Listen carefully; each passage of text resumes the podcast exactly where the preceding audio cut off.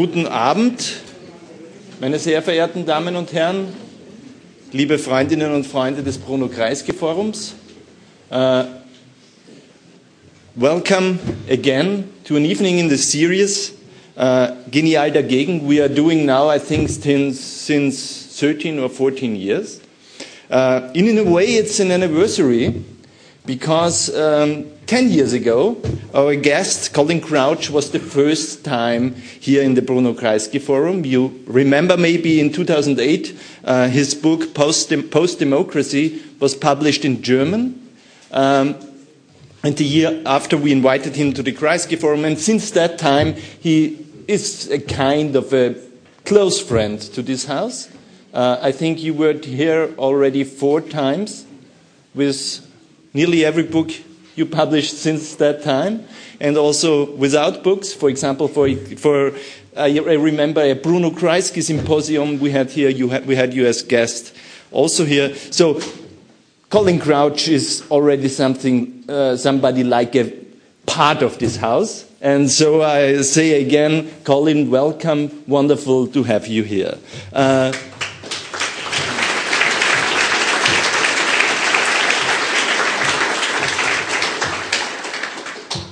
Colin Crouch, uh, he was professor for sociology in Oxford. He was professor at the Univers European University in Florence. He was professor at the University of Warwick. Uh, and he's a prolific author. I don't have to say too much about him. Today he's here because uh, he published, or in German is published, a new book, uh, Colin Crouch, Ist der Neoliberalismus noch zu retten. Uh, can neoliberalism be saved? The first question might be, why should we save neoliberalism? Um, isn't it a good thing if he dies? Can he die? Or is he something like Dracula who survives uh, all the time? Uh, Colin will speak 20 minutes or 25 from this floor, and then we have the usual question and answer about the book, but also about uh, pressing issues of our time, from Brexit to right wing populism to governments like the Austrian and other ones. Uh, Colin, welcome again in Vienna. The floor is yours.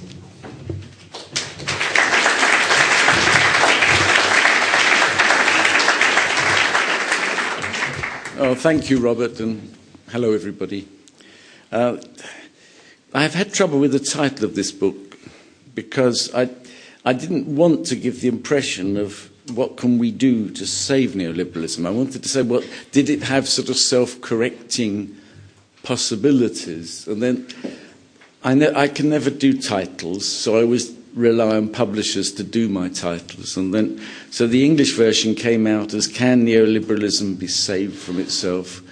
which was a bit too, too committed, it seemed to me, in the way that Robert just anticipated. Then the Italian translation was far worse. Uh, Salviamo il capitalismo da se stesso. Uh, shall we save it? And the, the German one is actually more the most neutral, I think. I mean, it's just See, I wrote that book a few years ago, which was called in English The Strange Non Death of Neoliberalism. In German, it was Die befremdliche, Das befremdliche Überleben von Neoliberalismus. So that, that is the Dracula concept, of course, befremdliche Überleben. Um, what, what, I'm, what I'm really trying to do in this little tiny book is to say, given the, the battering that neoliberalism has had with the financial crisis, is it capable of recuperating itself? And I'm looking at it like a doctor looks at a patient. I'm, I'm not a member of its family uh, standing over the bed. I'm just a doctor saying, Can we save this thing? Can it be saved? Do we want to? Um, so I, I don't want to get into too much discussion about what neoliberalism is.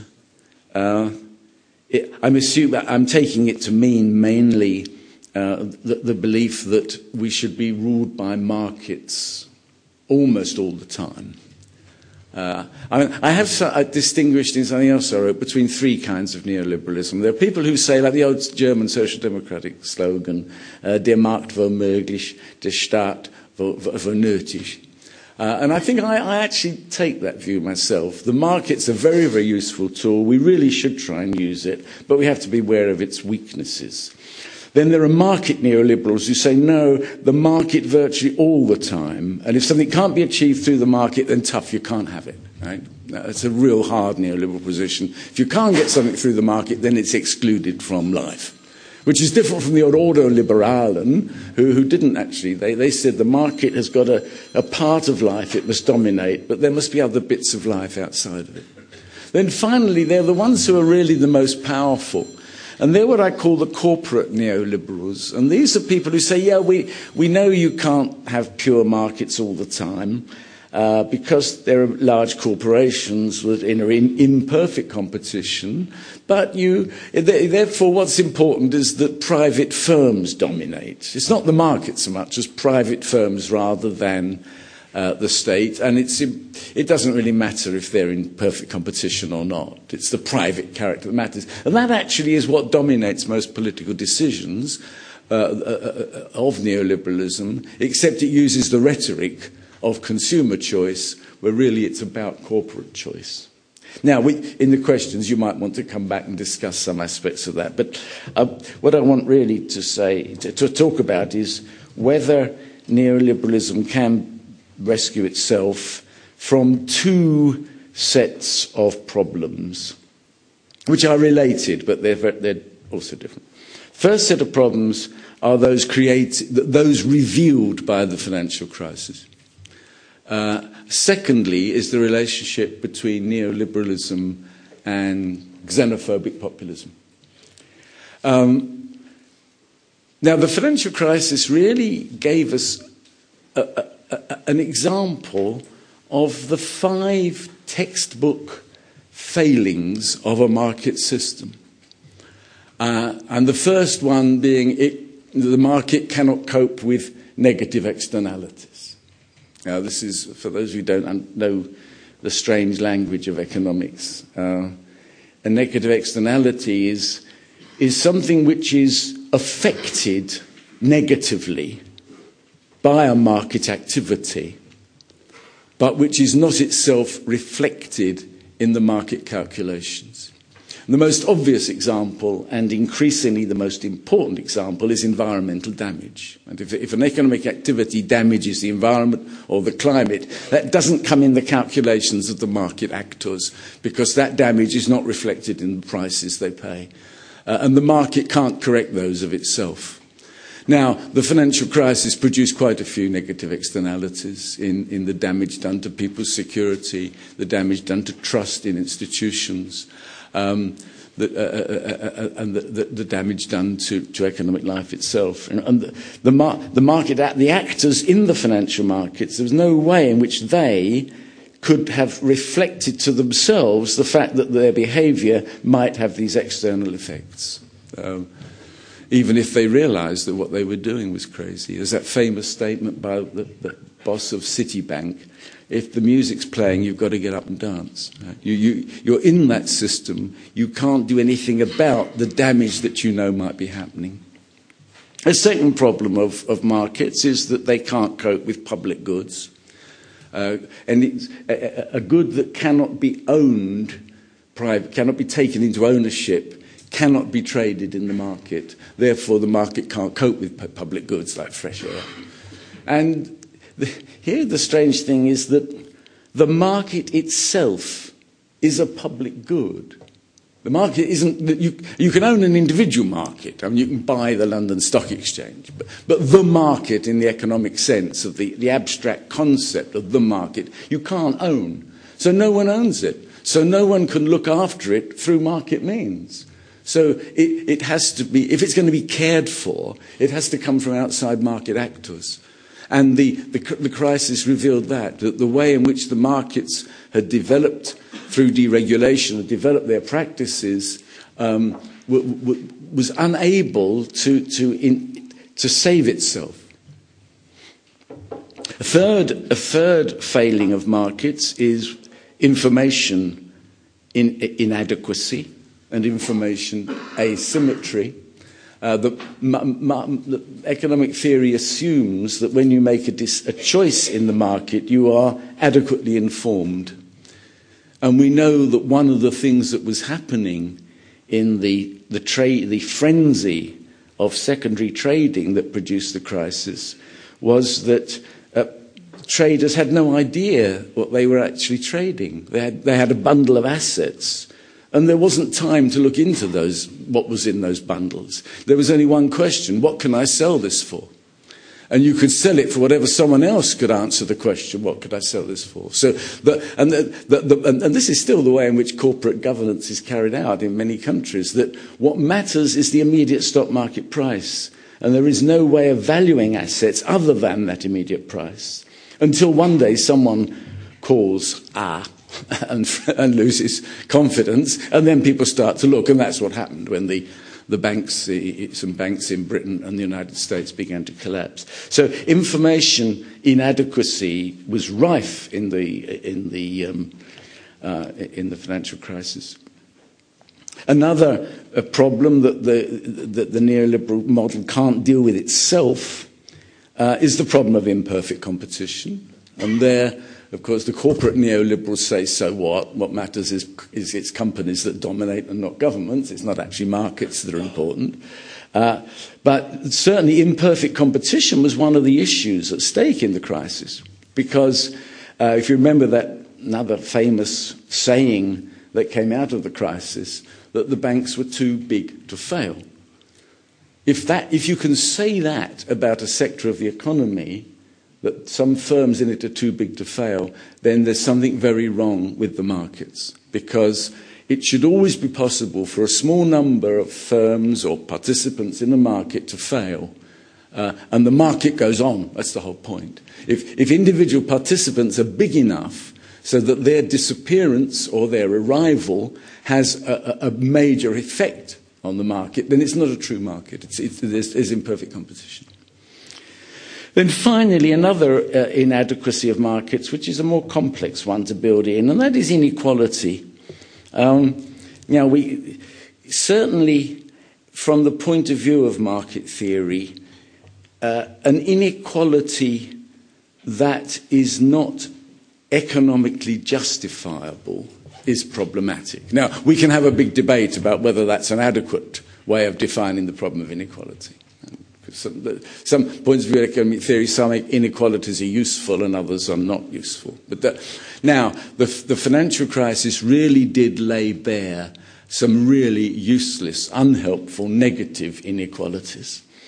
In that what had been happening, partly through the general triumph of neoliberalism and therefore low tax rates, especially on the rich, uh, decline of welfare states, was, and also as a result of the enormous earnings coming out of the financial sector itself, uh, was a big rise in inequality, especially in the United States. And the US is an outlier for all of these trends. And there, there is a general trend, not a universal one, but a general trend to more inequality. But the United States, it really stands out.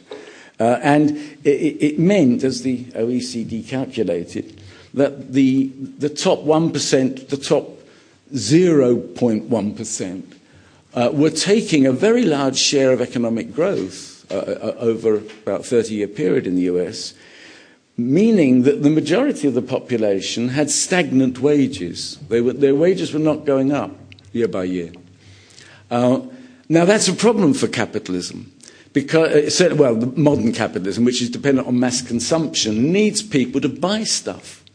And if people can't afford to buy stuff, then there's a crisis.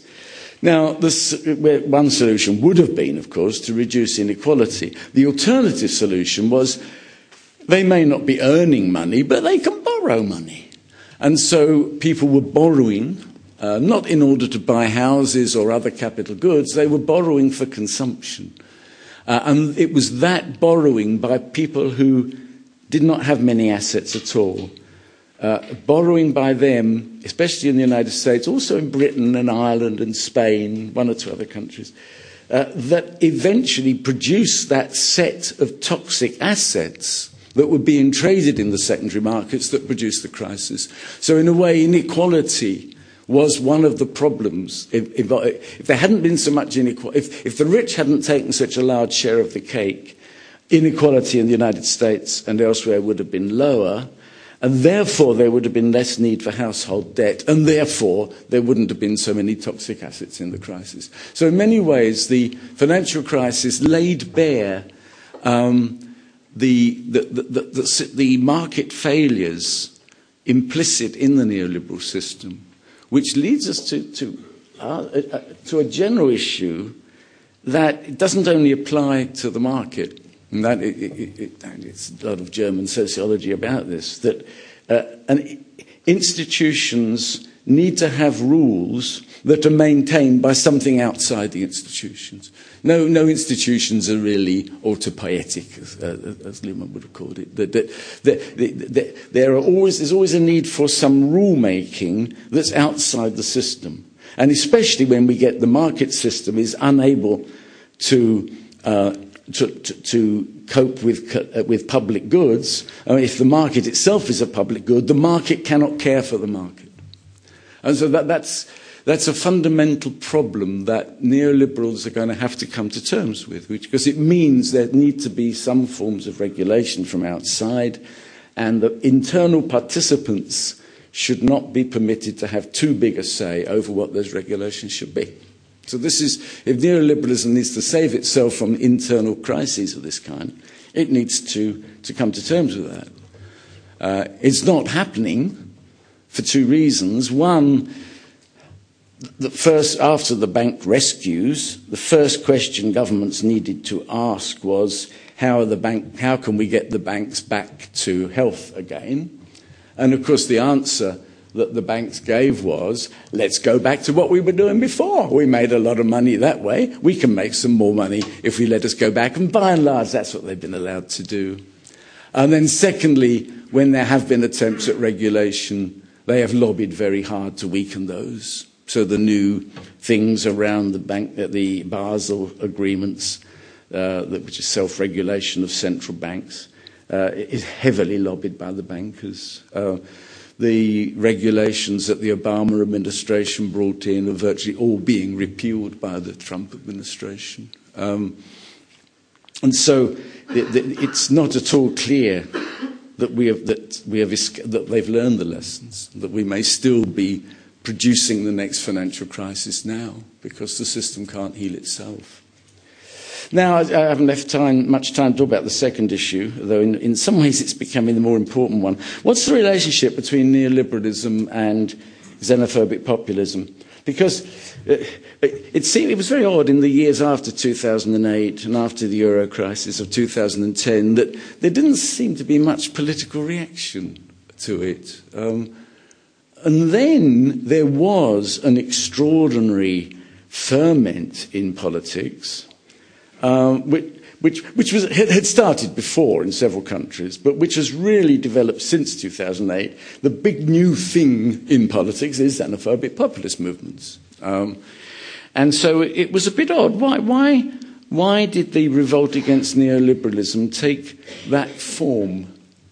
Uh, and I think we can give an answer to that, uh, and that is that neoliberalism is globalizing, believes in the global. Uh, neoliberalism doesn't really have a concept of national identity. Uh, it's not interested in gender differences or racial differences. And everyone is simply a unit in the market. Um, now, you may have market characteristics that depend on your gender or your race, but that, the market doesn't care about that. So, so neoliberalism is hostile to most of the elements of right wing populism, which is partly, of course, about foreigners. Uh, immigrants, international institutions, but also there is a, there is a kind of masculine masculist agenda in a lot of, of, of, the, um, of right wing populism. So it, it's about, in a way, you can see neoliberalism and, and, and, uh, and the right wing populism as being very much opposites. Uh, and neoliberals had walked over all the things that are precious to social conservatives. Uh, and then, when neoliberalism wasn't working, uh, then the discontent with what neoliberalism and ordinary liberalism had been doing to society for years came out in this extraordinary anger. Uh, because by then social democrats had become neoliberals and they weren't there to fight their own corner. But that's not the end of the story because there, though uh, in, in some ways neoliberalism and xenophobic populism, right wing populism, are opposites, they can make an unholy alliance. And they are doing so in several countries.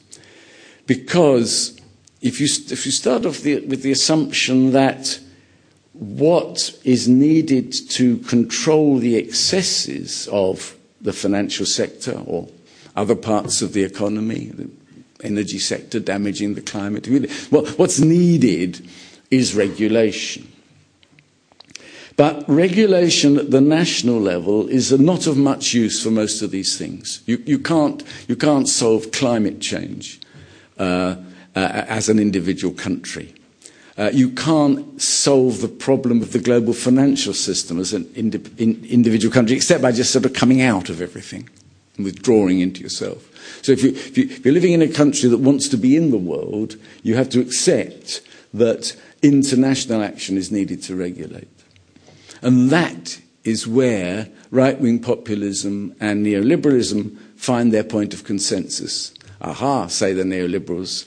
Uh, regulation can only happen at the international level. Uh, if you don't like the international level, then you can't have any effective regulation.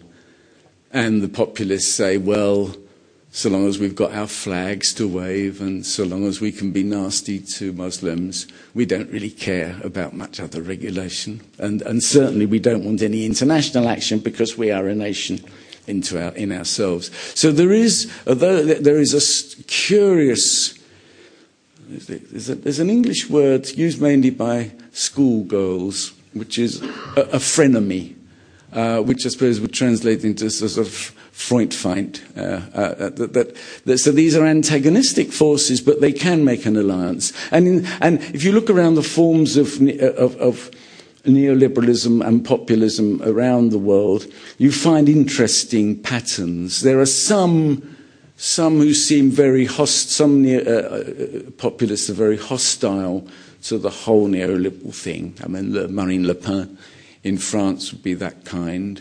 Uh, Donald Trump is an example of the compromise between neoliberalism and xenophobic populism. Because at one level, he looks like an anti neoliberal protectionist. He's going to put up tariffs to make sure America can go on making products and digging coal out of the ground, even if these are completely uneconomic. Uh, but while he's saying that, he's also saying financial sector, total deregulation.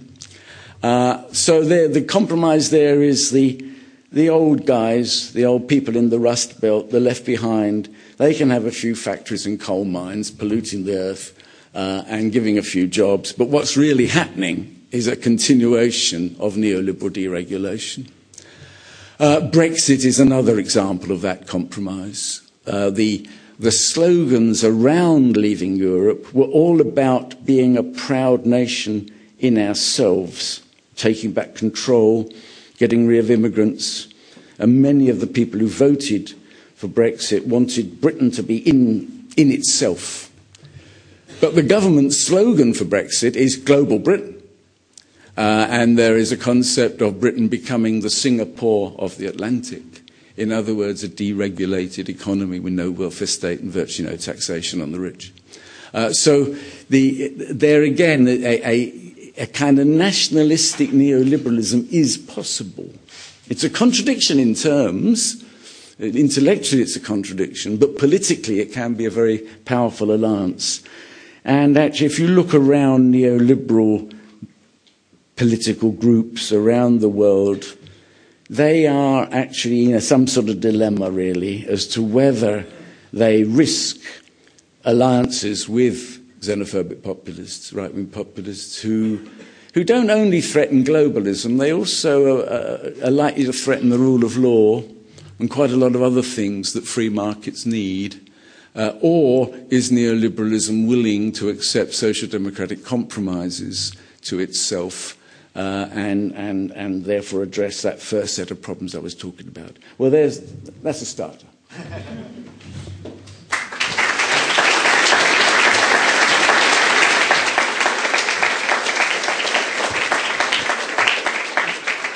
Thank you, Colin. Uh, I, I, think we do it the same way as we do it all the time. I, we make just half an hour question and answer on the floor, and then you have the possibility, the audience has the possibility to get involved in the talk. Uh, Colin, the first question I wanted to ask is, uh, given that uh, nobody by himself would say I'm a, liber- a neoliberal, uh, maybe the old neoliberals, the ordoliberals would say it, but not that, this kind of, of, of uh, economic thinking, what we usually call neoliberal.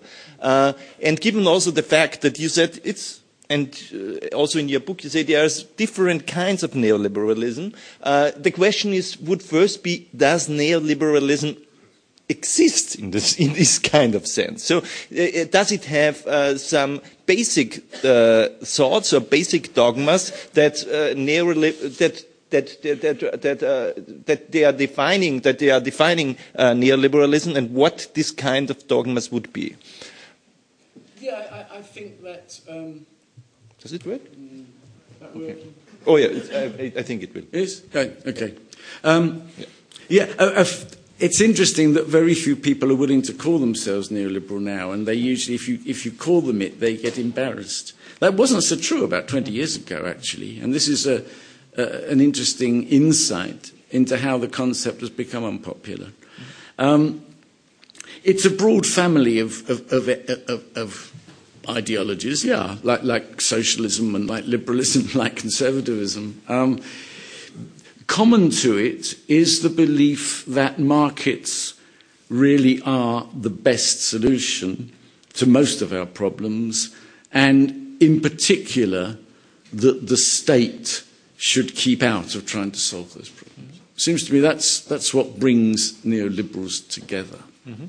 So you distinguish in your book uh, between uh, what you called in the German translation marktfreundliche yeah uh, neoliberale uh, and in the German translation the uh, konzernfreundliche neoliberale. Yeah. I don't know yeah. how you did yeah. it, uh, what the term is, was in, the, in, in your English writing. So corporate neoliberals or mark, uh, free market uh, ne neoliberals. Uh, so uh, what, what's the difference between these two, and, and why is the difference important? Well, I, I, I mentioned that at the beginning of the talk. Market neoliberals are those who are, much, who are close to academic uh, neoclassical theory. Uh, they are the ideologues. Yeah, they have a, they have a, a model. That, yeah, it's, it's very clean as well. They have a, a kind of model that, that, that, shows what markets will do. Um, but the, the, the point is that their model is dependent on a lot of conditions being fulfilled. So, for example, there have to be true markets, which means, among other things, there must be ease of entry and ease of exit. Ease of exit. No particular unit in a market can, be in a, can affect a price by itself. Uh, all participants in the market must have adequate information to make choices. There's a series of hard conditions that, if they can be fulfilled, most of us would probably say, yes, actually, if you could get those conditions, I think I would rather like to live in that. Um, the are, problem you, is, are you sure? the problem is that they, they're, they're impossible to yeah, achieve. Yeah. And then uh, you then get sort of social democratic neoliberals like myself who say, well, yeah, we, the, we, because we can't fulfill those conditions, we therefore need regulation of various kinds to, to make markets act in particular ways. But then there's the other people I call corporate neoliberals are the people who say, well, what really matters is that it's privately owned. Doesn't, it's not so about, about markets. Like take, for example, the privatization of water supply. Uh, there is no way you can have competition for water supply in a town. Right? You can buy bottled water, all right, but the actual water supply, you can't have competition. Um, most competition for electricity, gas, railways uh, is very artificial. It, it's extremely, you, you, it's very difficult to get a large number of producers. Uh, it's only possible to do it uh, if government insists on a whole series of market de- devices that aren't really there. Mm-hmm. So the corporate neoliberals are saying, well, it, what matters is that, that its private firms dominate. And, and that's a, it's a bastard neoliberalism, that. But it just happens to be the one that is politically dominant. And, and it's mainly a product of corporate lobbying, which, in again, is a contradiction because one of the things that true neoliberals are trying to achieve is economy and polity separate from each other. Uh, but under corporate neoliberalism, that becomes a one way street. Corporations continue to influence government, but government mustn't go the other way around. So when, when neoliberals think that, uh, sh- that politics should, uh, not, should not uh, be involved in the economy, mm. uh, why, why do they involve in politics? Well, that's, yeah, that's a good question. Uh, see, all of this came up in particular debates in American competition law about 30 years ago, uh, when the American antitrust, which imposes competition law, was very, very fierce indeed. As oligopolies and imperfect competition developed, they would try and break up companies.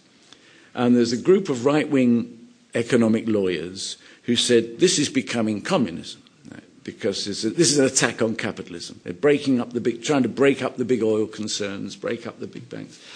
And so they developed this counter argument that said what, consumer choice was not what was important. What was important was consumers' welfare. And consumers didn't necessarily know what that was.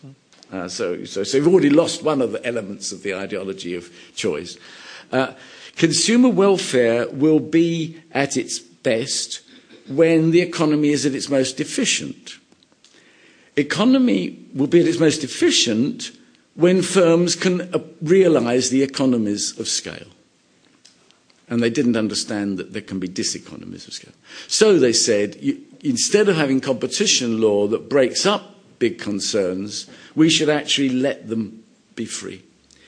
Uh, and then people started to argue against them. Yeah, but one of the things you'll get then, you get these very powerful firms like the, the oil sector in the United States, for example, they will then start to interfere politically. So then these guys said, no, so long as government keeps out of the economy, there's no need to lobby it. It's only because you insist on having all this regulation that, that these guys need to get involved in politics. So they got their answer there. Same as they've got their answer to what my critique about the finance crisis. They would say, and they did say, um, if the US government and other governments had not had financial regulation at all, if they'd simply let banks go bankrupt if they got into trouble, then they would learn their lesson. Instead, what you've done by bailing them out is to tell them next time they can go for even more, which of course is true. the problem is, if you just let major banks go bankrupt, uh, you cause enormous system crises. And they say, yeah, well, you just got to accept that. Right? Um, but all we see with that is that neoliberalism, uh, we just talk now 20 minutes and you talk, mm. but we already now, know now that neoliberalism is uh, intellectually absolutely non-inconsistent and it doesn't work. It doesn't mm. work. Yeah. Mm. If, uh, one time they say, okay, uh, only competitive markets uh, mm. are good markets. Then in, on co competitive markets, the one is winning, the other is losing. Then you have nearly something like a, uh, monopolies or big, uh, big corporations. Then the comp competition markets are, are gone. They say you should not involve in, get involved mm. in politics, but they get involved in the mm. politics, and this, as more inequality we have, uh, as more the richer get rich, and as more the, the influence uh, of the rich to the uh, to the uh, to the uh, to the political process mm. is, is higher and higher. So then we have a demo democracy of the rich, or an hmm. oligarchy, yeah. or something like that. So how can anybody uh, still believe in this nonsense? In, well, in practice, it, it exists at the level. I was going to say at the level of slogans, but I think let me, let me try and put it at its highest, right? This is the, the highest defense that you can make of neoliberalism. Politicians and civil servants have to make an enormous number of very, very difficult decisions, and they often have to do this without adequate preparation. Uh, what they need is a set of basic principles that they can implement. And, nearly, and Marxism functions in the same way. Uh, uh neoliberalism ena- enabled them to do that. So, whereas before that, the, the big period of neoliberalism, and perhaps again now that we're out of it, they, they, they just face a load of complexity. Well, we could expand the economy, but that'll cause inflation. Does it matter how much inflation do we worry about? Should we do this? But uh, neoliberalism said no. The answer is always try to reinforce the market. Always bring in a private firm if you have a problem. And what, if they got that as their basic model, then when they tackled a problem, they could come to it with that. And it, it, enabled them to make decisions. Now, they might then, because they're practical politicians and civil servants, not academic theorists, they can always have exceptions to that. So, for example, Margaret Thatcher uh, very famously said on a number of occasions, the British National Health Service is safe with my government.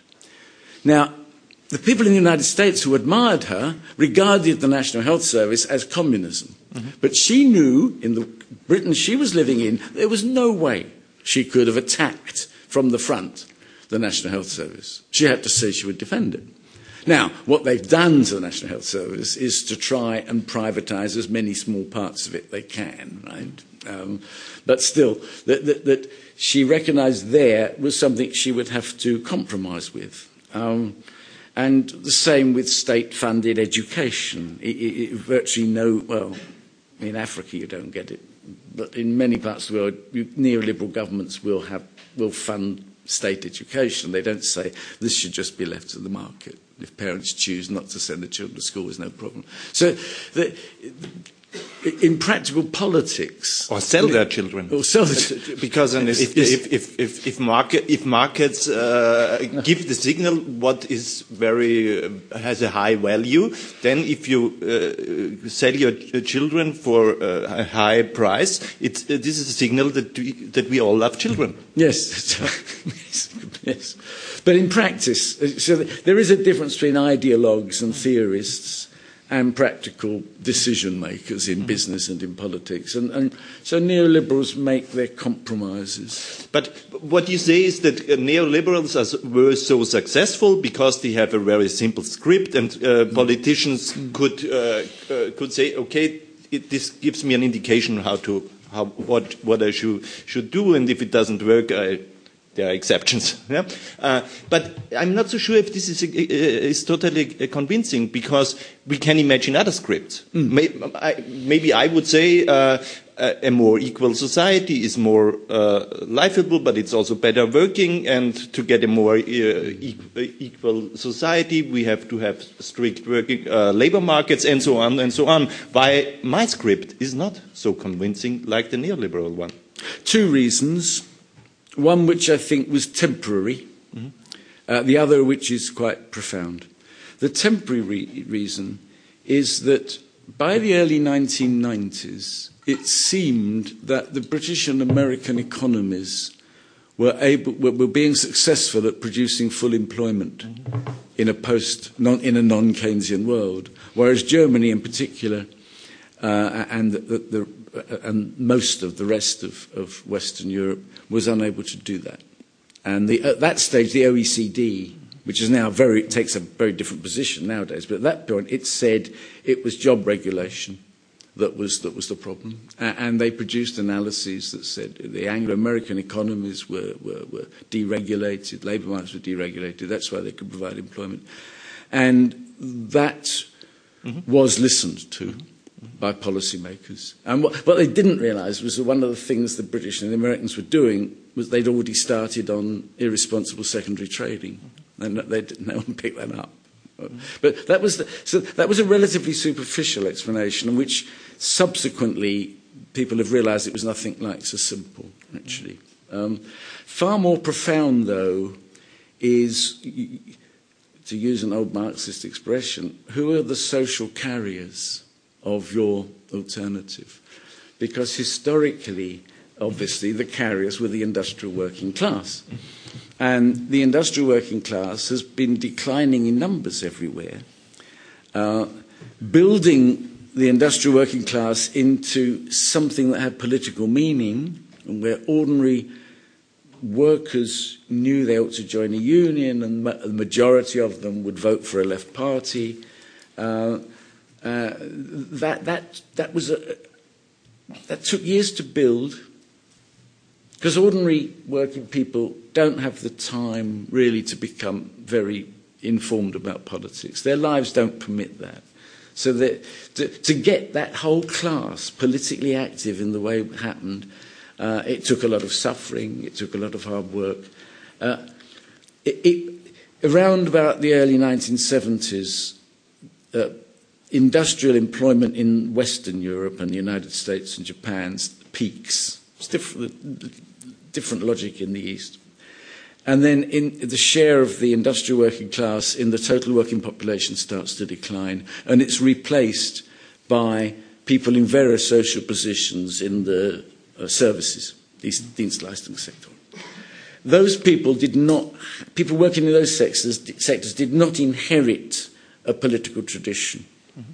Uh, they've, they've not really known who they are politically. Uh, so the, the great conflicts around the, the, the big conflicts around democracy were conflicts over inclusion and exclusion. If you were a class or a religion that was excluded by the ruling elites, you, you wanted inclusion.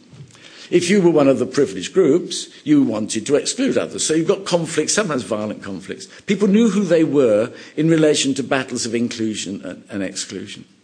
Now, once you've got universal citizenship, you get new classes developing, lower uh, people in dreadful jobs, people in lower class positions in the services sectors. They don't have to fight for inclusion as a class. They've already got that citizenship, unless they're ethnic minorities. Uh, to some extent, unless they're women and it's interesting how most radical politics in the last 20 to 30 years has been among women and immigrants. Uh, so uh, the old formation of, the, of carriers of an egalitarian project is falling apart. That, that, that the, the working class is no longer big enough to carry it.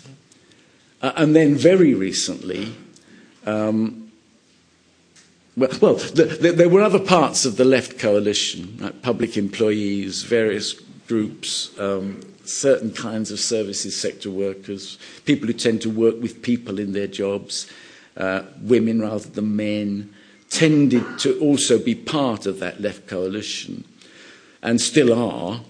But the historic part of it in the industrial working class has become very small. And as issues of internationalism, multiculturalism have started to become more important, then a potential conflict between a liberal, more or less middle class left and a working class left has got very severe.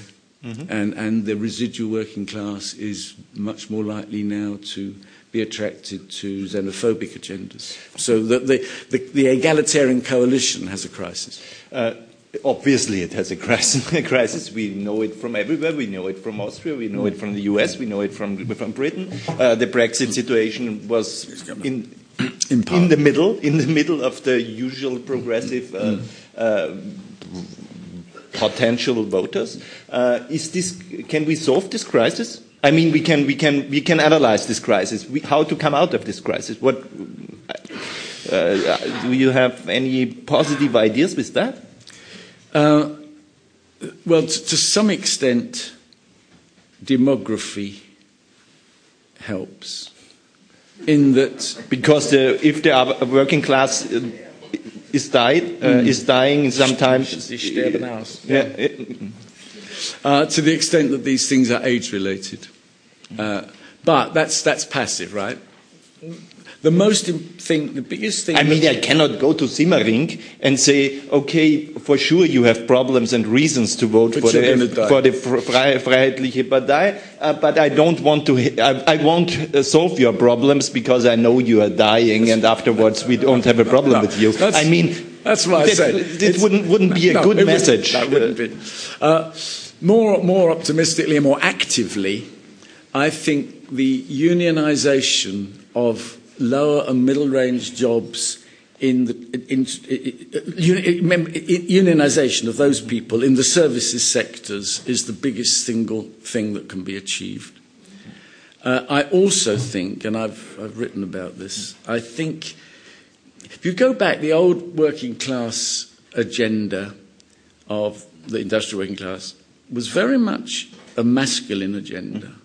It was the breadwinner male must be able to earn enough bread for his wife and children. Right? It wasn't anti woman because they were going to be fed by the breadwinner male, but it was very much a male definition. Now, the, in order to, if you look at the, the actual structure of the lower, lower and middle levels of most of the services sectors are mainly women. Uh, the major- last time I looked at the statistics, the, Germany and Austria were the only two countries in the advanced world where women were not a majority of trade union members. Mm-hmm. Uh, I think that there has to be the replacement of social democracy has to be a woman led movement, not in the sense of defining women against men, but a, a, a female definition of problems. Now, why is work life balance not one of the most important issues in politics? It, it's something that families experience. You just listen to people talking in a bus. They're talking about how they are going to pick up the kids. Uh, that, that, should be political. The social democracies in Austria and Germany are female led. Right, they are, yeah, everywhere except Britain. Right? Uh, so the, I think a, a feminization of the uh, of, of social democracy addresses the issues of the, the, new, what, the replacement of the old proletariat. Now, this might create even worse problems, of course, for relations with the old males. Um, you have to hope some of them will still be carried along by a revival of an egalitarian agenda. Remember, social democracy became very neoliberal and let these people down in the 1990s. It can go back to that. Uh, you, you don't have things like Hartz IV you, you don't have reforms of the welfare state that punish people for, for earning low incomes and being poor. Uh, so there's, uh, and it's going to cost money, and it does mean taxation. Um, so I think that there's. See, go back a bit. In some ways, the third way, uh, Neue Mitte, social democrats and the, the new Democrats in the United States, learnt the lesson I've just been giving. They did that they turned attention away from the old working class constituency that was declining and they took up issues of gender and sexuality and, and ethnicity. So they did. They, they, they, listened to that before I said it. They listened too hard, though, because they did it in a way that broke the old coalition. And there wasn't, it, because they thought, well, we can save money, we can save money by stopping uh, a generous unemployment benefit system. We can save money on that and put money in, in childcare. No, you had to do it both. Uh, uh, and that, that was the error that social democracy made. It, it, it deserted the old constituency too soon and, well, uh, uh, and has probably lost it forever now. But, so, but I do see that a reshaping of, of the agenda uh, but it has to remain an egalitarian agenda. It has to be about inequality is a problem, we must reduce it. We only reduce it through public spending and taxation. And fighting back on that. And I think also.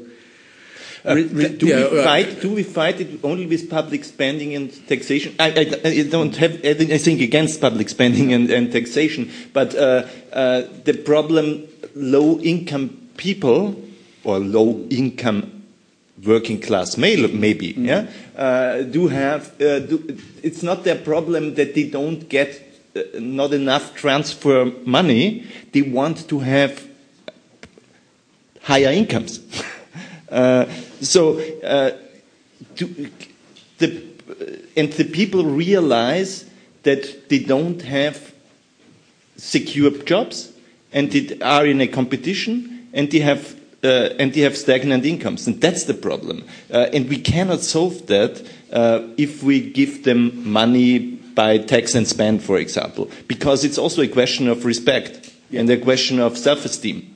Uh, and the the sources of self, uh, self-esteem is that you have a uh, respectable income.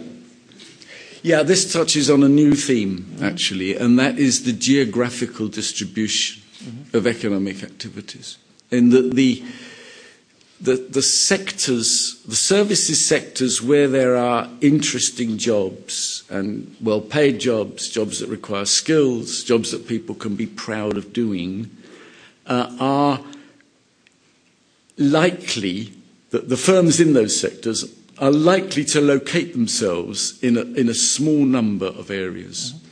They go to capital cities, they go to beautiful cities, they go to cities with good public infrastructure. Uh, people who are in the rest of a country uh, either bumble along with things that they've always done and get by, or they get warehousing uh, and um, call centres which are not jobs they can be proud of, actually. Uh, you get whole towns where all you see is warehouses. There's no factory left. There's no interesting new tech.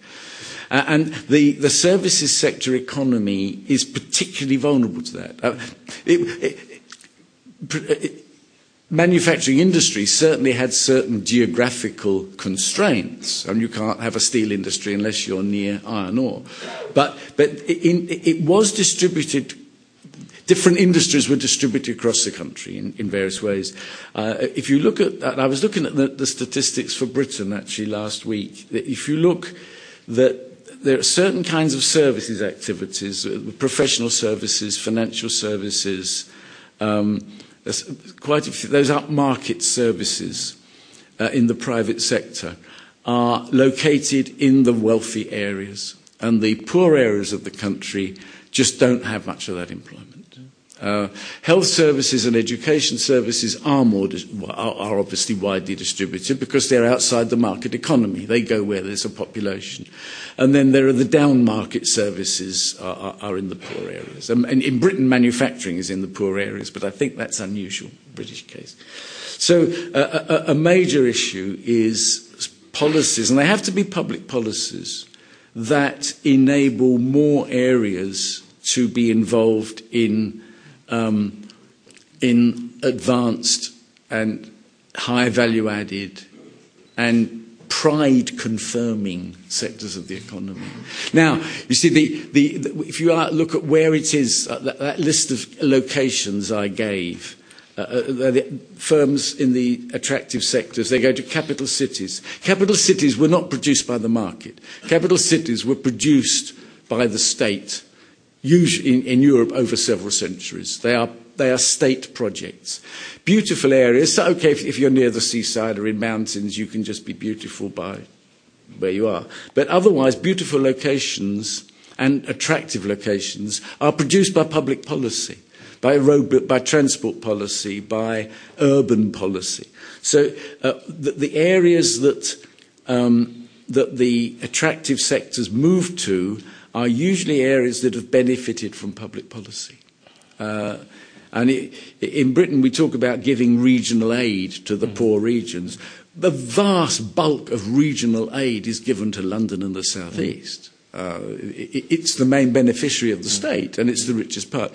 So, uh, a, a geographical industrial policy. If things are already unfair, we make them more yeah. unfair. That's the, that's the, uh, to have uh, two final questions before we give the audience the possibility, uh, and to come back also to the book now. Mm. Um, the, the, the, the, first question would be: you talked about the ambivalence of the title, um, yeah.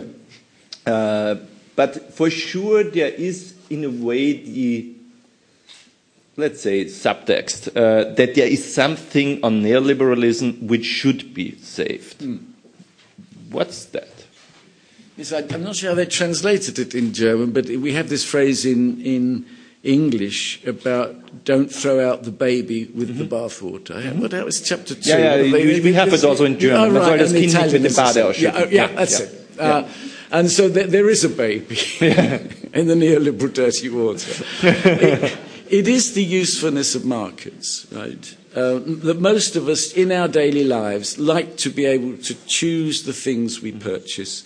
We find the price mechanism very convenient for comparing uh, what we want to have. We, we, behave like the economists say we do. Uh, and, uh, it, and also the notion that if, if you can manage a problem without public policy. Is it also it this might... individualistic lifestyle which is kind of this baby? No. well, this is interesting. Um, because I, am part of the 1968 generation, and I recently contributed a, a, chapter of a book that Donatella Della Porta has been editing on reflections of us old people. And one of the things I talked about in my essay was the way in which the, the slogans of freedom and the rejection of authority that was fundamental to 1968 went in two different directions after that. One direction it went into was a continuation of f- various forms of liberation, mainly sexual liberation, actually, uh, and then and also gender liberation, and a, a, a, there was that liberal agenda, uh, a, cultural liberal agenda. But then there came the neoliberals, and they said, yes, of course you should have freedom from the authority of the state. Of course you should have individual liberty, provided it takes a market form, right? So you can do anything you like as long as you can pay for it, uh, which was different from what 1968 thought it was about. But it was a continuation. Uh, and there is a danger that uh, you produce neoliberal gen- generations who say, yes, we want freedom from all restraint. We don't have to pay taxes. We don't, we, don't want, we don't want the church to tell us when we can have sex, and we don't want the government to make us pay taxes. So that's a kind of mm-hmm. uh, an anti conservative, anti socialist liberalism. Uh,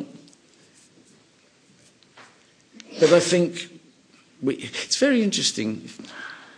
This is the wrong country to talk about this. Um, if you look at German Protestantism, uh, uh, Protestantism was all about individual liberation, but the individual was liberated to be an, a responsible member of the community. Mm-hmm.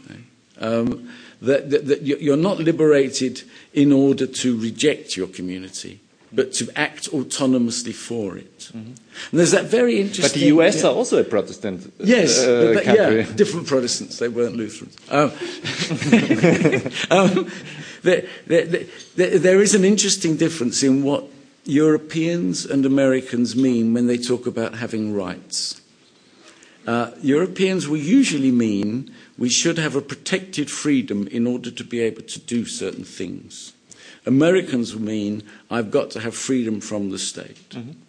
It's not. A, it's, it's, a freedom from the state. It's not a freedom to to realise yourself outside the. Market. But there was also this uh, Daniel Bell discussion 30, 40 yeah. years ago, yeah. uh, where he said uh, this Protestant uh, capitalist freedom mm. idea mm. can only work without hedonism.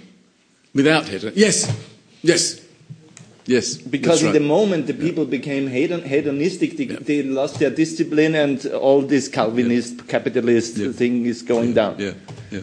But that's not our issue. This, the last question I wanted to ask is, um, what was the last question I wanted to ask? Yes, uh, you, uh, the idea you you have on the last page is that if we can save our society from neoliberalism mm. and that kind of baby from neoliberalism that should be mm. saved uh, then the, probably the best case is if there is a kind of, I interpret now, uh, if there is a kind of alliance between progressives and the corporate neoliberalists, because I assume the corporate, corporate neoliberalists are the more pragmatic ones, so with them we can find uh, solutions that are reasonably uh, what we cannot find together with the market orientated ideologues.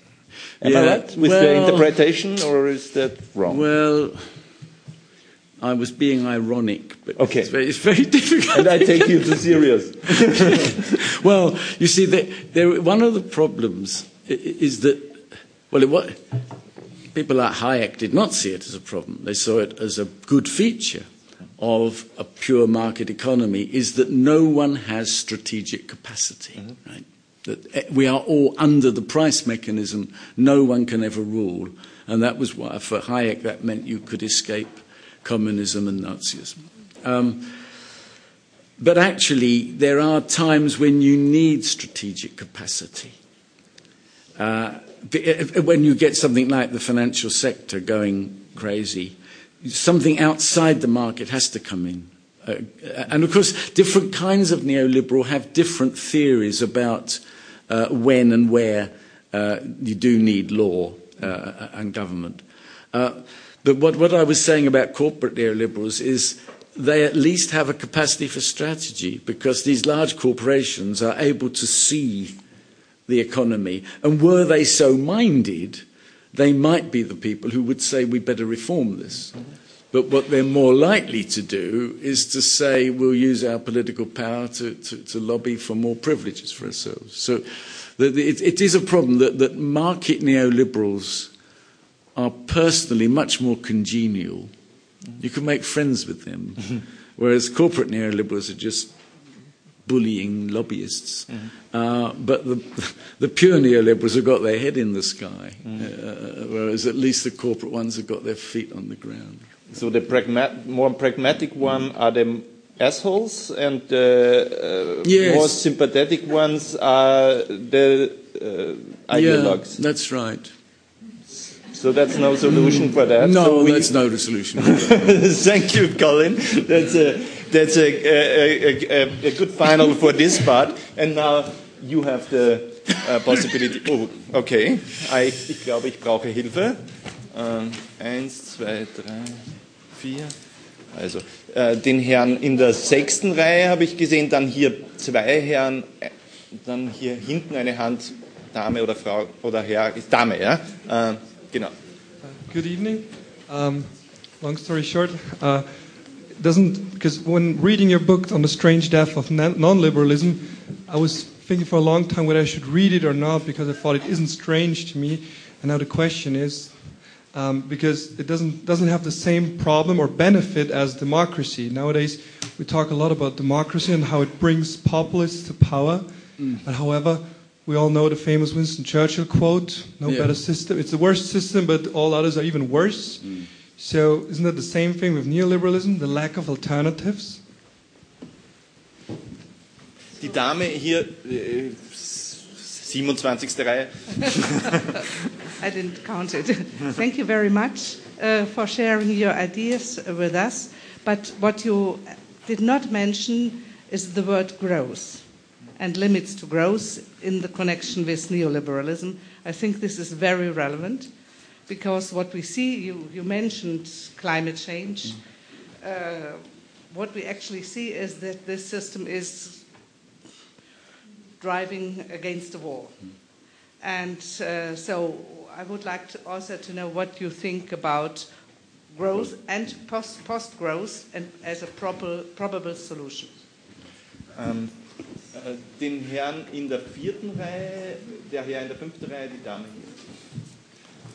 Hello. Uh, thanks a lot for very interesting discussions and for uh, your wonderful books. I have a question regarding two recent developments, and I just wanted to hear your assessment on this because I have quite mixed feelings about this. So one is, they're very recent, of the last two days. So one is uh, Bradford DeLong, who is a well-known uh, Clintonite centrist economist. I think quite reasonable one, but he's somebody who is very proud to call himself neoliberal. He published an interview the other day where he says, well, actually, now is not the time anymore for our Clintonite wing. We should pass the baton to the baton to the left of the party, to the Sanders wing, because the, our market-friendly reforms and approach is no, no longer needed in this time because there is no center left that is that is uh, reasonable enough to seek any consensus. So there is no point to discuss with the climate change deniers and xenophobic. So the politics should be done by the left of the Democratic Party. So the Clintonites should st- step back, and he's one of them. So and the second development is the, the appeal by Macron the other day, Yeah. uh, which, if you read it, if you read it deeply, you find that he basically stole a lot of long-term social democratic ideas, I believe, and he basically pushes them as his more liberal uh, way of thinking, but it's not. It's it's a lot of ideas. Basically, it's uh, acceptance of the fact that the social democrats had always the better approaches to solving a lot of the problems in economics. And even, I mean, I'm following, and even Verhofstadt, who is for me a corporate lobbyist disguised as a politician, but even he takes a lot of the things that five years ago he wouldn't say, but a lot of things for social democrats and presents them as new ideas. So, and there is an article today in the New Statesman by Paul Mason who says, who says we should, the left should embrace this because the acceptance of the centrists that they should accept the leftist politi- policies are the only way to, to roll back neoliberalism. So I wanted to ask you on this opinion. Do you think this is feasible or is this a trap? Ähm, der Herr danach. Der Herr, nein, der, der Herr. Und dann. Uh, Thank you very much. Two more, Uh, okay? I agree very much with your assessment. I would I'd like to ask you about regulations because, on an emotional level, I'm very much for regulations, for more regulations. But I think about this a long time, and getting regulations right is a really hard thing. Number one, eh, when you talk with traders, for instance, they tell you, "Yeah, bring on regulations because every regulation brings me to more loopholes." And each loophole is really great for us because then we don't have to compete anymore. We just abuse the loopholes, and you run after loopholes. Number one. The second thing is associated to the first one the more intelligent managers of large companies love regulations, even though they say they don't, because regulations always benefit monopolists and large regulations. Ask why, for instance, in Europe we have practically no competition in the insurance sector. Because you cannot just start a new insurance. The mm. regulation is so difficult to comply with mm. that you actually drive the small competitors out of the market, and the large ones, officially they say we don't want the regulations, but in fact they love it because they have the large departments that deal with all the uh, problems and then mm. so what is your idea about these issues Die Dame noch und dann machen wir eine. Then afterwards we'll Thank make an answer. Um, round. My comment, actually, or question, fits so well to what you just said.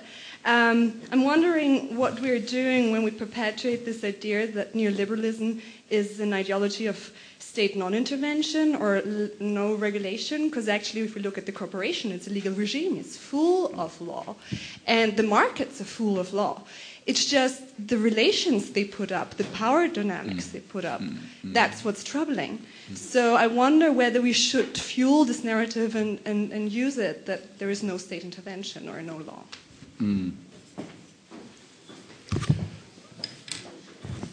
Right. Um, now, my notes aren't being very helpful to me now. first, the lack of alter- the first question, I lack of alternatives is the note I've put. What did you say again? yeah. The, you. You are, Yeah. The first question. Could you? The lack of alternatives is Yeah. not the biggest strength of neoliberalism. Oh, that's. Oh, You yeah. can always argue Yeah, all yeah. systems have been tried and they failed, so there is no alternative. But there, but there, as, as Robert's been saying, really, there, there is such diversity within neoliberalism. You know, the, uh, and there, there's a kind of continuum from neoliberals to social democracy, and there's a lot of spaces in between. Uh, remember a few years ago, the Handelsblatt in, in Germany invited me that, to have a, a debate with someone. And I said, well, could you try and find a neoliberal? Because they never, neoliberals never come out to debate with you. Um, it's because they earn too much money talking to their friends, right? Uh, I said, could you, don't find a Marxist, get, find a neoliberal. So yeah, they got this guy who was the He's an academic, but also at that time was chair of the German Competition Authority. And we started having this debate, and, and we just agreed with each other because he had his list of market failures that needed public intervention, and I had the same list. Uh, the only thing was that the disagreement was about at what point a problem was big enough to justify intervention. See, and, and that's where the difference did come out. For him as a neoliberal, if you can really, really, really prove there's a negative externality that the market itself will not eventually one day resolve, then I'll accept regulation.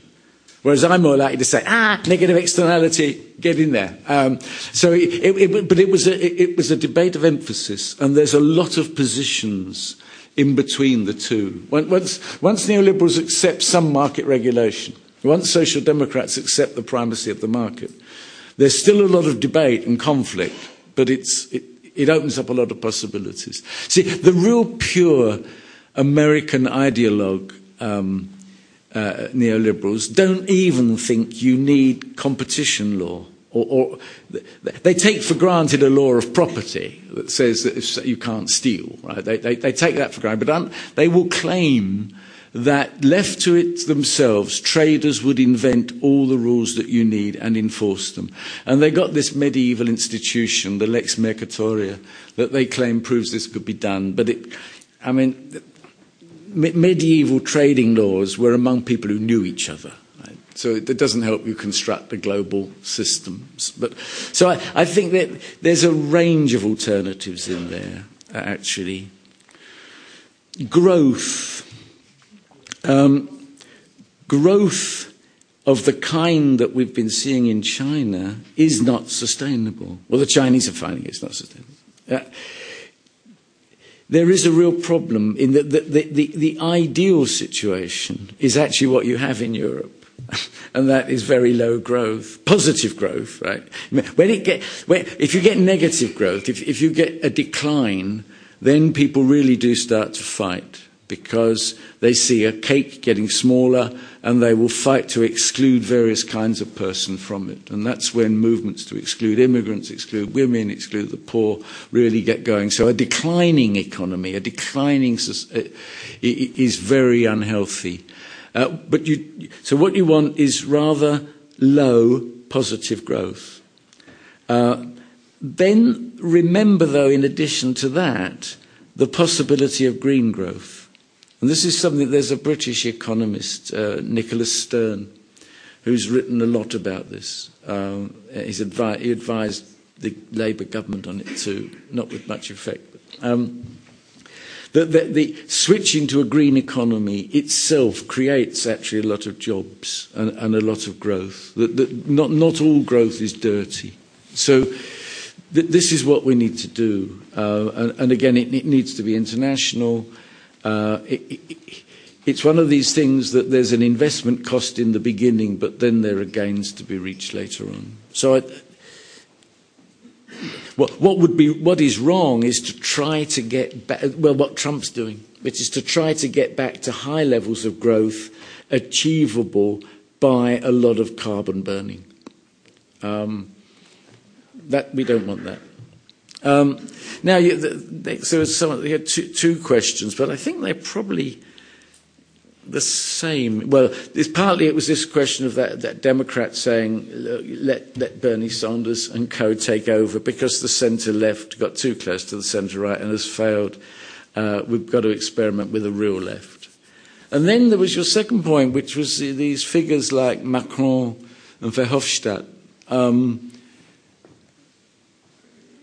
in a way, people from the centre right, in, in a way, moving to the left. And I, do see all this as part of a realization among liberal neoliberals, uh, as opposed to hard neoliberals, that they had gone too far. That they see, they see the financial crisis, xenophobia, they realize their approaches were partly to blame for all this, and that they've seen it. Now, Macron's conversion is particularly interesting, and one, wonders if it's genuine. But the thing is, when he appeared, um, uh, uh, uh, had the, the, the enormous victory against Le Pen, he stood for a very complex political agenda. And there was a very interesting chart in Le Monde at the time, which had a series of issues and it located Macron and Le Pen in relation to these.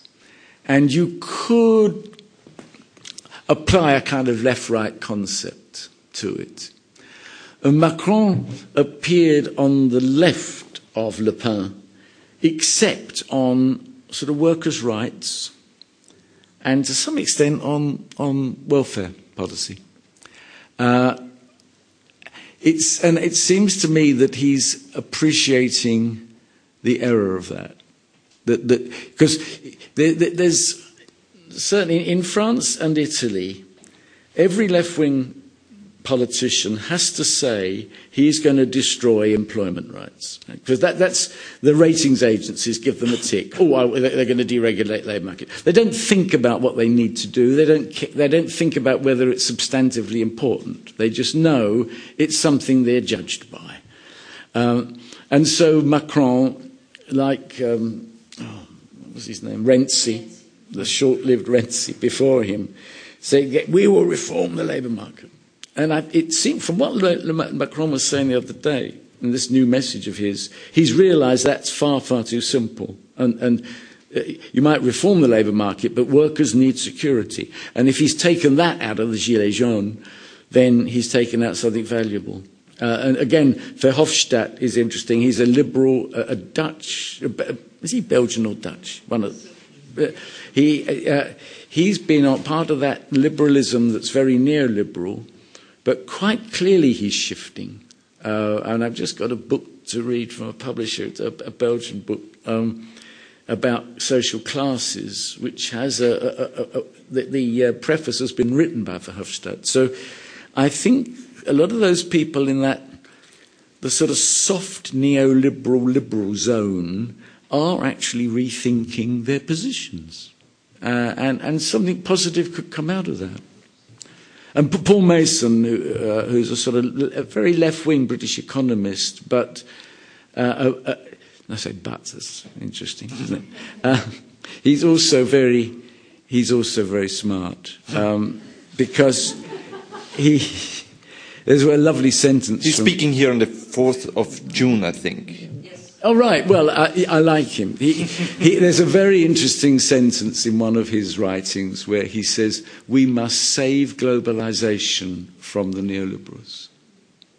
Right? He's not an anti globalist. we need to regulate globalism. Uh, and in Britain, that's very important because the Corbyn circle is very hostile to international trade, really. Uh, and Mason would be normally seen as part of that circle, but he, he definitely sees a need for forging a market economy that's properly regulated. He, he, he's not reacting in an extreme anti globalist way. So I think you'll, you'll get a lot of value from Paul Mason when he comes here. Uh, so these are, I think those things are all, are all interesting signs of change. Because, see, history doesn't come to an end, right? Uh, that, that um, just because we reach a certain moment, we think, oh, that's all gone now. That, that's going to be the next 50 years is going to be right wing populism. No, uh, things rise and fall. The weaknesses and failures are revealed. People quarrel among themselves. There'll be a demand for new ideas. Um, so it's it's good that people are, are thinking in this way. Um, yeah, regulations benefit insiders. That is very true because this is one of the main arguments neoliberals use uh, against regulation. Um, and there's a, there's a trade-off you have to make, though. Um, you see, take the insurance industry. Um, if you don't regulate insurance, uh, you get a lot of very uh, corrupt practices. Um, we've, in Britain, we deregulated insurance, and my goodness, we've had problems coming from it. The mis-selling, the people, people being pressed to buy policies that really don't help them. They're just throwing, they're burning their money. Uh, and we really had enough of that. And even conservative governments will say you have to regulate insurance. Okay, that means you can't get little insurance firms. Probably a good idea. Um, there, there are certain sectors where, and this is, the pro- this is part of the critique of the, the market, what I call market neoliberalism. There are certain sectors where it's either not a good idea to try to have lots of producers, or you simply can't do it. And then you just regulate abuses of the competition. Uh, now, there's one way in which we try and do this in Britain at the moment, which I think is rather silly, and that is they're desperate to try to create a market for gas and electricity. And so they're trying to encourage, lot, uh, this is a, not an area where it's easy to get lots of competition. You don't actually choose a different product. You know, if, I, if I change my electricity supplier, my lights don't get brighter. Right? It, it, it's, it's about charging, which is about the forward purchases they make of energy in the secondary markets. It's a funny business. Uh, and there's, it's, it's quite difficult to change because you have to get all sorts of equipment installed and that sort of thing. But they want to produce a market. So what they've done is they say, you, they encourage people to switch. Because if you can, you might have only six producers, but if you can show that seven million people change producers, then hey, we've got a market. So we're encouraged to switch. And the firms are encouraged, are encouraged by the regulator to make it easy to switch. This means in the year you change your electricity supplier, you get a very good price for your electricity. The next year, when your direct debit renews it, you find it's gone up by some enormous amount because you're no longer a new customer. You're meant to switch to another firm. And so this is, it's the disloyalty bonus that you have to encourage us to use the markets. And it means that consumers and producers have to spend a lot of time constantly changing. Uh, because the only way they know to regulate is to try to make a market instead of uh, other ways they might do it. So it, it's all about the, the, the kind of regulation. And obviously, you have to keep on, and this is where neoliberals do have something to teach us. You have to keep on looking at the regulations you've got and, say, and you need, saying, does this still serve a purpose? Is this out of date? Is it privileging insiders? Uh, regulation is a process of constant reform and renewal. Um, uh, and there are different kinds of it. It does, tries to do different things. Uh, sometimes regulation tries to make a market. Sometimes it accepts you can't have a market. Sometimes it's about health and safety. Sometimes it's about something else. So maybe one or two questions we can take still, uh, and afterwards, Colin also is signing his new book. Uh, one question we have there, maybe we take that as a last question, and then um, we come to the casual part what I missed in your interesting discussion is um, the fact that um, um, we, we, it, it, it, sounds very interesting in a theoretical equilibrium situation. Mm. Uh, mm. Uh, but what I miss is the reality of our new uh, um, uh, uh, social situation of communication industry, uh, as we call it, maybe and the fact that the themes which are generated by corporations to guide uh, the society in direction which is far away from uh, free decisions and, and, a, and a, kind of a, balanced economy or a, cho- uh, a balanced uh, choice of consumers, for example. Sorry, meaning what? Advertising? I, mean, uh, the, uh, the fact that they generate themes. Oh. Uh, for uh, virtual realities. Yes. For uh, the consumers, which misguide them to uh, for an open market decision. So, oh, just the one question. We're going to yeah, this just one. Yeah, this is an issue because it, it, yeah, I could have talked about this today, really. Um, and the, there's two aspects I could pick up on that. Uh, the one is the nature of contemporary product advertising, which and the, the original justification that economists had for advertising was it informed people about products, and that was a very, very important function informa- providing information.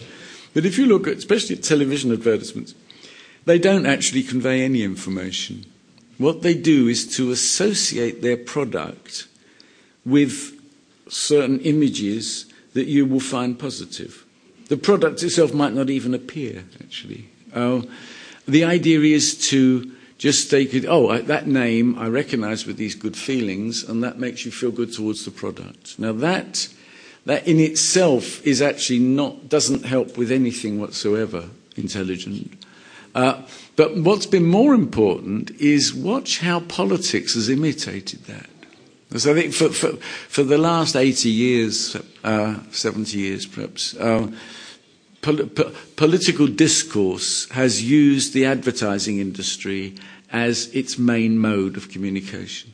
Right? Uh, uh, there was a pro- always a problem for politicians in the early stages of democracy. How do you talk to masses of people? And first there was a kind of religious model because priests were the people who knew how to talk. So 19th century politicians would, would lecture us. Then Hitler and Mussolini discovered another way of addressing masses, which was extremely successful. And then it was Madison Avenue, the ad- advertising industry in the United States, that provided the ways of communicating. And event, uh, gradually politics has just learnt that. And what the final stage, or the, the latest stage of that, is that there is no connection with what is said and with what might be some kind of factual reality. If you look Trumpism, there, there is no relationship between the world that is described and the world that anybody observes. And I, that, that is probably more damaging than what than the control over us by advertising itself. But then the second issue, which we, is becoming a very very important issue, and that is uh, uh, the, the, the role of firms using social media to find out all these things about us and, and to monitor our purchases and to target advertising on us, which of course has also been used politically, that, that uh, you discover what people's preferences are and you target messages on them. So, uh, uh, and then you combine that with the way in which the big internet giants are saying we we don't actually exist in any of the economic sectors. Right? They have no geographical existence and they have no category existence. We are platforms.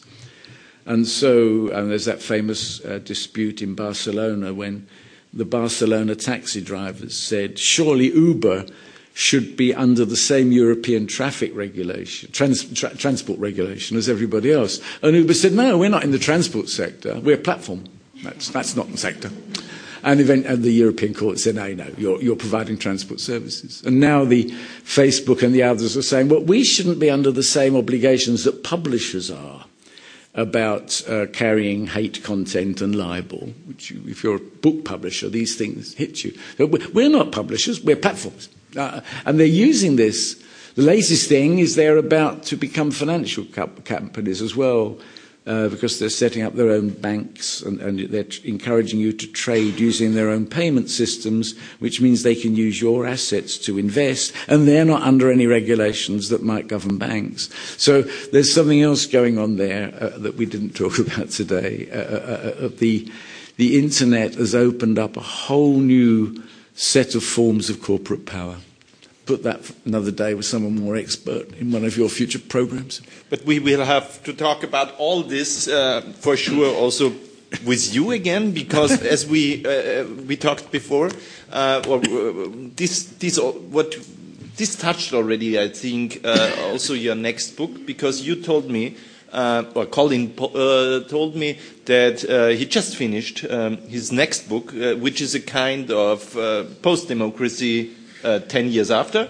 Um, um, it will first be published in, in it, Italy, then probably in English, and afterwards in the same time in German. And we can bet that we will invite you next year or something like that to present this book here. Colin, it was wonderful to have you here again, and uh, again we will meet here again next, uh, next year uh, with your new book. Our next, unsere nächste Veranstaltung in dieser Reihe, äh, die geht ja weiter.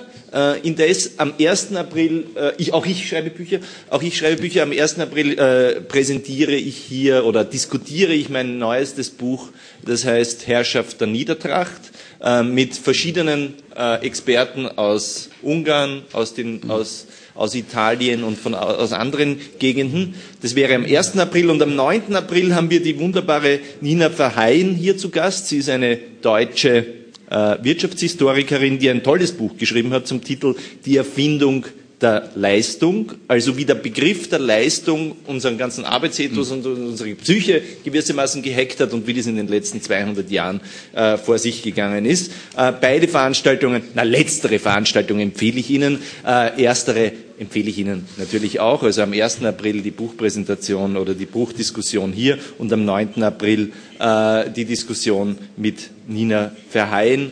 Äh, ich hoffe, wir sehen Sie hier alle wieder und wir sehen uns in einem Ja, Jahr hier. Danke, genau. Colin. Vielen Dank.